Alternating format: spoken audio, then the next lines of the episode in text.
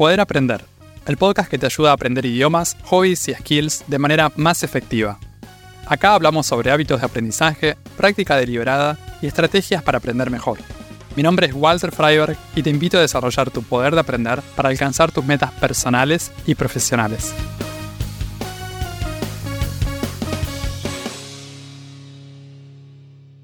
En un año se pueden aprender un montón de cosas. A mí me gusta planificar algunos de estos aprendizajes. Otras cosas van surgiendo con el transcurso del año. En este episodio les cuento cómo fue que elegí las cosas que elegí aprender. También cómo me fue con esos aprendizajes y cómo planeo continuar en el futuro. Los aprendizajes de los que voy a hablar son tailandés, creación de un podcast, herramientas de inteligencia artificial, dar presentaciones en otros idiomas, hacer pizza napolitana, redacción de marketing y ventas y creación de reels y videos cortos. Cuando le cuento a alguien que estoy aprendiendo tailandés, la primera pregunta que me hacen siempre es ¿y por qué tailandés? Me parece una muy buena pregunta. Está bueno preguntarnos por qué elegimos aprender lo que aprendemos. En este caso me da la sensación de que la gente me pregunta eso porque no es un idioma tan popular o tan conocido. En general, la gente no pregunta ¿por qué aprendes inglés? o ¿por qué aprendes español? Como son idiomas que la mayoría de la gente aprende, se supone que hay un montón de razones para aprenderlos. Pero cuando hablamos de idiomas menos populares, aparecen más preguntas. Me gusta que surjan estas preguntas. En general, cuando hablo con alguien que aprende idiomas, suelo hacer esas mismas preguntas, más allá del idioma. No importa si la otra persona está aprendiendo inglés, español, árabe o hindi. Entonces, ¿por qué estoy aprendiendo tailandés? Mi respuesta corta es porque soy budista.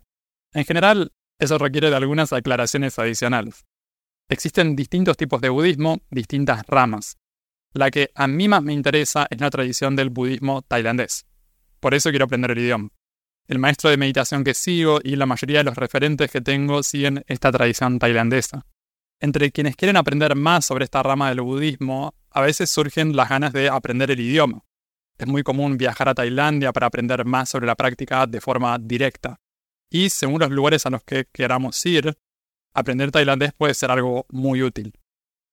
En este 2023 empecé completando algunos cursos online de Banana Thai durante los primeros meses del año.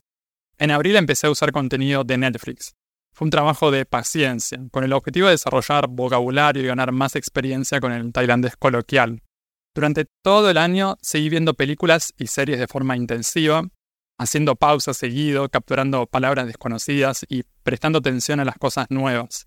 En el mes de mayo hice un curso online sobre aprendizaje de idiomas, el primer curso de Refold, y decidí incorporar algunas cosas en mi propio aprendizaje. Lo más importante fue el uso de input comprensible. Recién lo incorporé de manera sistemática en la segunda mitad del año. Entonces, durante la última parte del año, mi práctica consistía básicamente en aprender de forma intensiva con Netflix, unos 45 minutos por día, mirar contenido fácil sin subtítulos en YouTube, unos 25 minutos, y hacer mis repeticiones de Anki, unos 30 minutos por día. En total, algo así como una hora y 45 minutos, entre una hora y media y dos horas por día. ¿Qué es lo que puedo entender en este mes de diciembre de 2023? Puedo entender la mayoría de los subtítulos que leo en una serie o película en tailandés actual, por ejemplo, contenido de Netflix. Entender el audio en tiempo real, todo seguido, todavía me cuesta.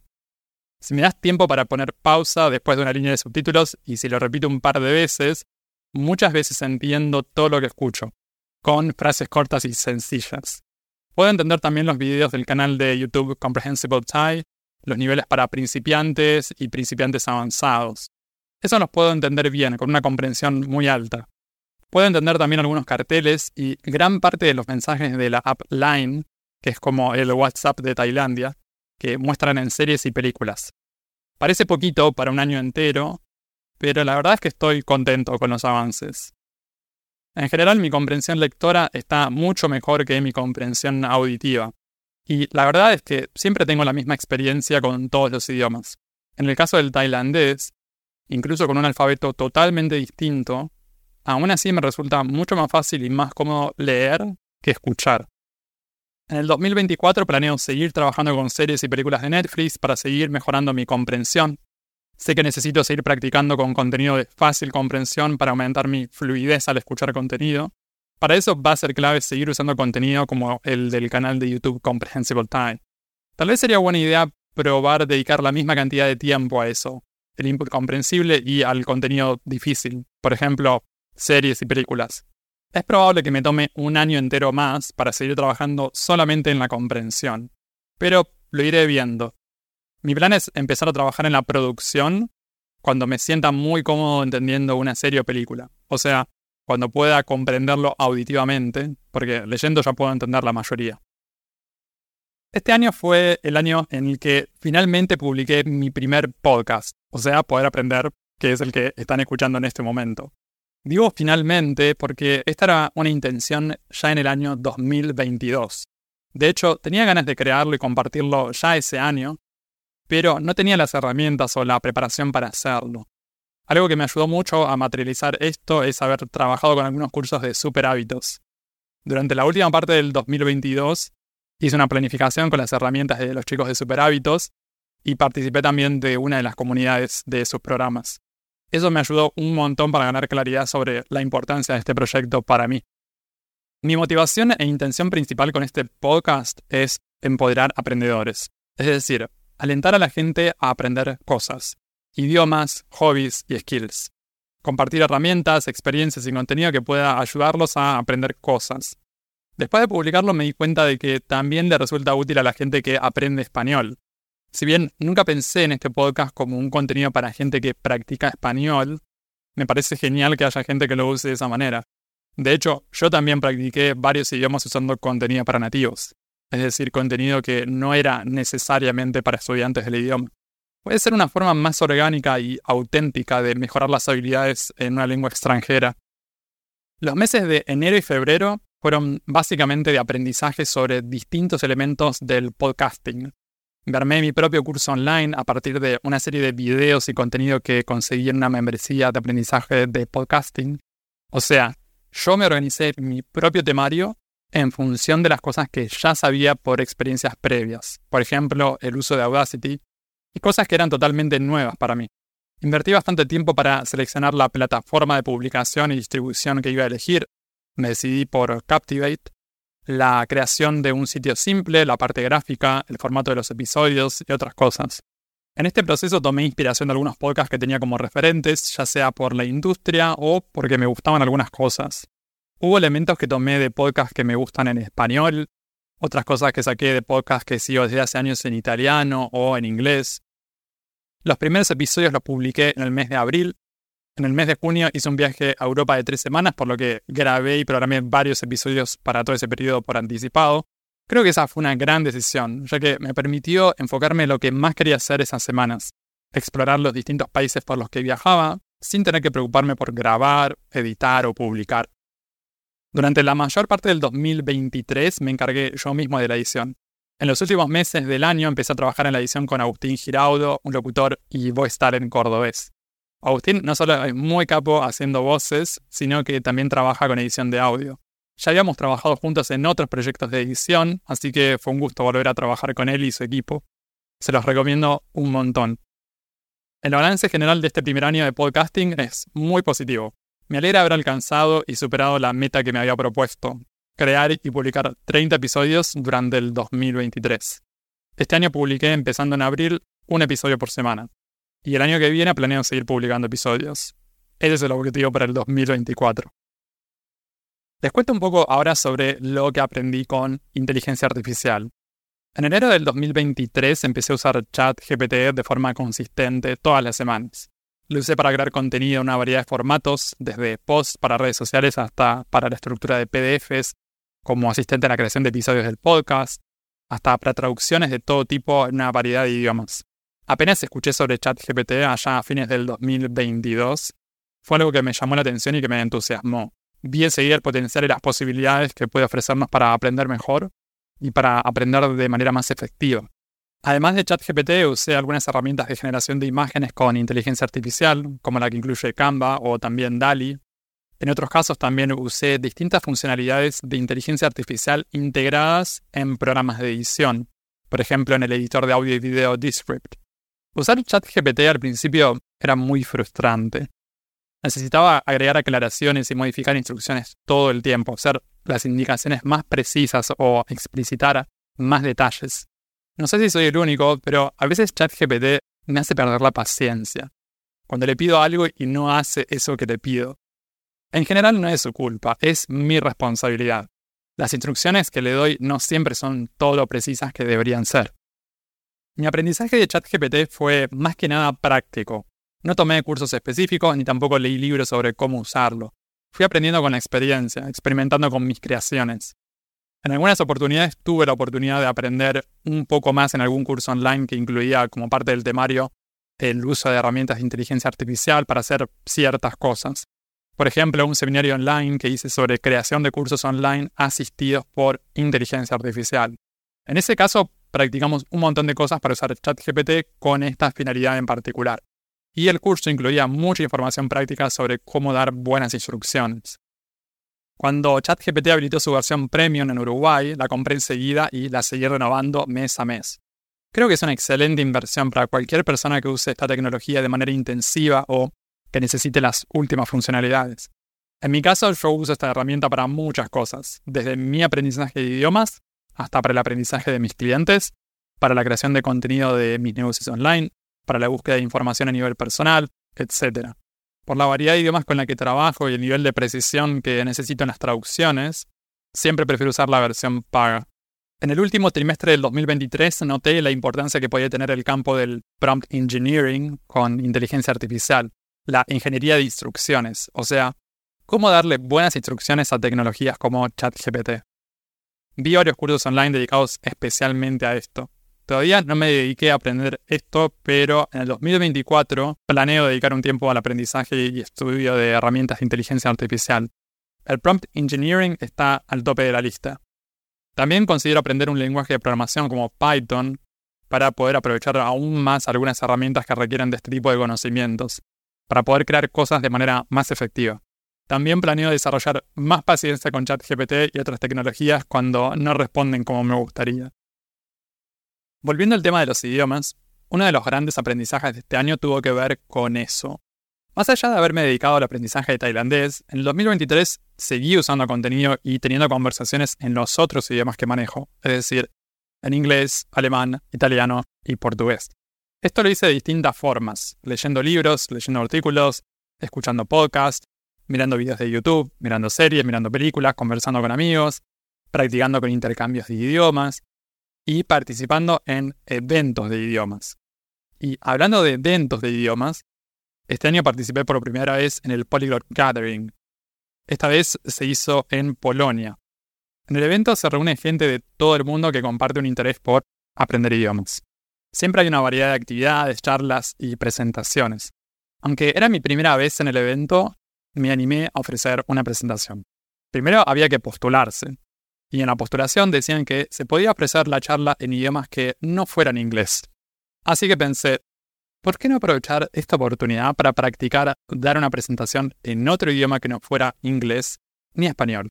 Otra cosa que se podía hacer era dar la charla en más de un idioma. El tema que se me había ocurrido era la combinación de idiomas con hobbies. Pensé en presentar mi experiencia combinando hobbies que me gustaban con la práctica de un idioma. Era algo que había hecho en el 2021. En el episodio 10, Combinar hobbies e idiomas, cuento todos los detalles sobre eso. Básicamente elegí cuatro actividades que quería practicar, ajedrez, cocina, dibujo y canto, y las combiné con un idioma que había estudiado recientemente. Así fue como quedaron estas combinaciones. Ajedrez en italiano, cocina en italiano, dibujo en virome en alemán y canto en alemán. Me dediqué a cada proyecto durante tres meses y fui compartiendo los avances de manera semanal. Pueden encontrar esos artículos en walterfreiberg.com barra blog. Como estos proyectos incluían el italiano y el alemán, me pareció que lo más lógico era dar mi charla en esos dos idiomas. Entonces, mi plan era hablar sobre los hobbies que hice en italiano en italiano. Y después de eso, hablar sobre los proyectos en alemán en alemán. Por suerte, la charla fue aceptada y pude presentarla en el evento. Creo que el aprendizaje más grande en este caso fue expandir un poco mi zona de comodidad. Ya tenía experiencia dando charlas con públicos pequeños, tanto en inglés como en español. Después de haber practicado hablar en público en reuniones de Toastmasters, me sentía cómodo hablando frente a un grupo de personas. En este caso, la sala iba a ser mucho más grande, aunque no sabía exactamente cuántas personas iban a presenciar la charla. El salto era presentar en italiano y en alemán. Esta fue la primera vez que presenté algo en esos dos idiomas en público, y fue muy divertido. Para preparar la charla y los slides tuve la ayuda de amigos nativos en alemán y también de amigos italianos. Por supuesto, como no podía ser de otra manera, también usé bastante ChatGPT y herramientas similares. También practiqué algunas cosas con una coach de alemán que me ayudó con frases coloquiales y vocabulario específico del tema de la charla. También practiqué grabando videos cortos en los que hablaba sobre cada uno de los temas que iba a presentar. Practiqué contarle a otras personas el contenido, ya sea en inglés, español o en los idiomas de la charla. Si bien la semana previa a la charla estuve muy nervioso por la presentación, tengo que decir que cuando estuve en el escenario me sentí muy cómodo. Cero nervios. Me sentí con mucha confianza, muy tranquilo. Eso me sorprendió un poco. Si reflexiono un poco sobre las razones por las que me sentí de esta manera, con tanta calma y tranquilidad, creo que esto tiene que ver con un trabajo que había hecho previamente. Entre los años 2015 y 2018, por unos cuatro años, participé de reuniones de Toastmasters para practicar oratoria tanto en inglés como en español. Creo que toda esa práctica acumulada a lo largo de varios años fue lo que me llevó a sentirme tan cómodo aunque estuviera dando una presentación en dos idiomas en los que jamás había presentado previamente. Después de mi regreso de Europa, después de dar esta presentación en los dos idiomas, me quedaron dando vueltas en la cabeza algunos de los proyectos que había hecho en el 2021, especialmente el de cocina en italiano. En Berlín, de hecho, fui a una pizzería italiana con una carta totalmente vegana al cazzone. O sea, eran pizzas napolitanas y veganas. Cuando volví a Uruguay, me dieron ganas de volver a probar a hacer pizza napolitana. Esa había sido una de las recetas que había hecho en el 2021, en el trimestre que hice cocina en italiano. En su momento me había conseguido todos los ingredientes originales, incluyendo la harina doble cero Le Cinque Stagioni para pizza napolitana, salsa de tomate italiana y otros ingredientes. La mozzarella no era la original, pero solo porque prefiero usar una vegana. En el 2021 no tenía un horno a leña o uno similar que alcance temperaturas para pizza napolitana. La había hecho con lo que tenía, un horno casero. Este año, en los meses de julio y agosto, también la hice con un horno común. Lo nuevo que agregué fue la piedra refractaria, la pala piscera, y algunos accesorios que no tenía, como el contenedor plástico para fermentar la masa. En total debo haber hecho unas 10 o 12 pizzas. Hubo cosas que fueron mejor desde aquella vez en el 2021. Otras cosas siguen siendo muy desafiantes. Para la masa probé la misma técnica que había usado en el 2021, una fermentación rápida de 8 horas. También probé una más larga que no llegaba a 24 horas. Los resultados me parecieron muy similares. Tengo que decir que lo de hacer la masa, amasar y dejar fermentar es lo que más me gusta y lo que me viene saliendo mejor. La parte más difícil para mí es la manipulación de la masa y la parte de pasar el disco a la pala y pasar de la pala a la piedra. Este año tuve varios accidentes graciosos bajando la masa de la pala a la piedra refractaria. A veces la masa quedaba un poco doblada y terminaba pareciendo más una empanada.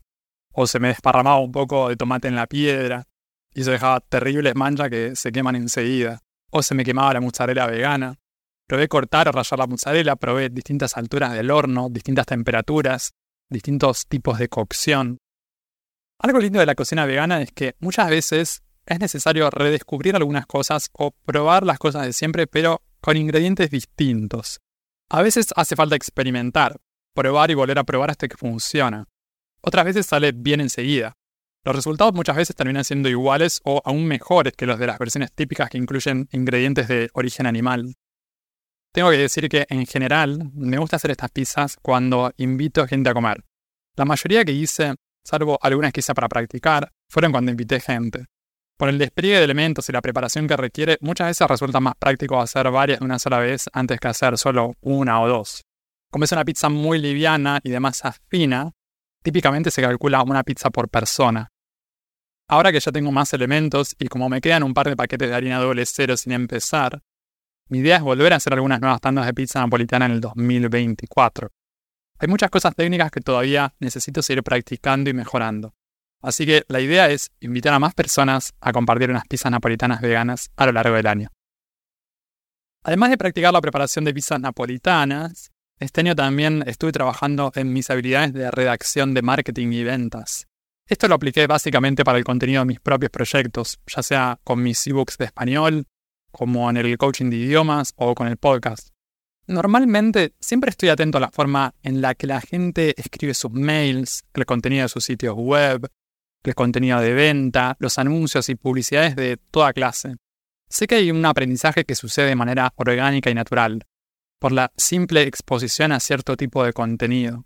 Claro que eso resulta mejor cuando hay una intención de aprendizaje ya desde un principio. Además de eso, a partir de septiembre empecé a observar más de cerca el estilo y la modalidad de comunicación de un especialista en marketing por mail, Ben Settle.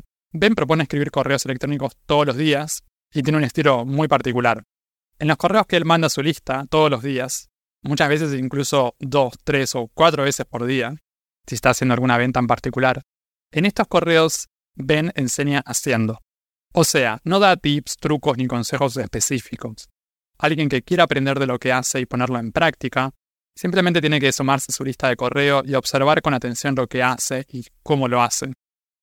Ben siempre dice que lo que él enseña y busca transmitir es una forma de hacer, un estilo en particular. Eso se puede aplicar a muchas cosas distintas. Lo aplica al marketing directo por correo electrónico, aunque tiene experiencia escribiendo este tipo de contenido de ventas y promoción en un montón de industrias. Por eso cada persona necesita adaptar lo que haga falta de acuerdo a su público en particular. La forma en la que escribe Ben Settle en su lista de correo probablemente no sea la mejor elección para la mayoría de las personas. Su estilo en particular le funciona bien a él porque está en sintonía con su persona, con su personalidad. Si yo quiero hacer algo parecido, o sea, escribir de la misma forma que él escribe, seguramente no me daría buenos resultados. Primero porque tenemos personalidades y valores distintos. Las industrias también son diferentes. Así todo, me gusta esto de aprender de personas que tienen experiencias y trasfondos muy distintos de los míos. Hay un montón de cosas que no comparto sobre la forma de ver el mundo, los valores y algunas ideologías de este autor, pero hay cosas que me gustan y me resultan de alto valor educativo, especialmente su elección deliberada sobre la manera en la que elige compartir lo que él tiene para transmitir. Es una forma de transmisión y de enseñanza muy particular. Enseña a través del ejemplo, aunque muchas veces yo no estoy de acuerdo con el contenido en particular que escribe, la forma en la que escribe sin dudas es ejemplar. Demuestra claramente lo que enseña a través de la acción. Es muy consistente con lo que promueve, con lo que enseña. Me da la impresión de que hace lo que dice. En la segunda mitad de este año también aprendí mucho de Alex Hormozzi. A fines de agosto publicó el libro 100 Million Dollar Leads, la segunda parte que sigue 100 Million Dollar Offers. Leí una semana después de su publicación y empecé a poner en práctica muchas de las ideas durante el primer mes. Alex está en las antípodas de Ben Settle. De hecho, proponen cosas totalmente opuestas. Tal vez por eso me gusta aprender de los dos y tomar elementos de cada uno de ellos. No creo en esto de seguir las enseñanzas de una sola persona. Tal vez una de las pocas excepciones que hago con esto tiene que ver con el desarrollo espiritual. En ese ámbito sigo exclusivamente las enseñanzas budistas y no las mezclo ni combino con nada más. Me resulta suficiente con eso solo.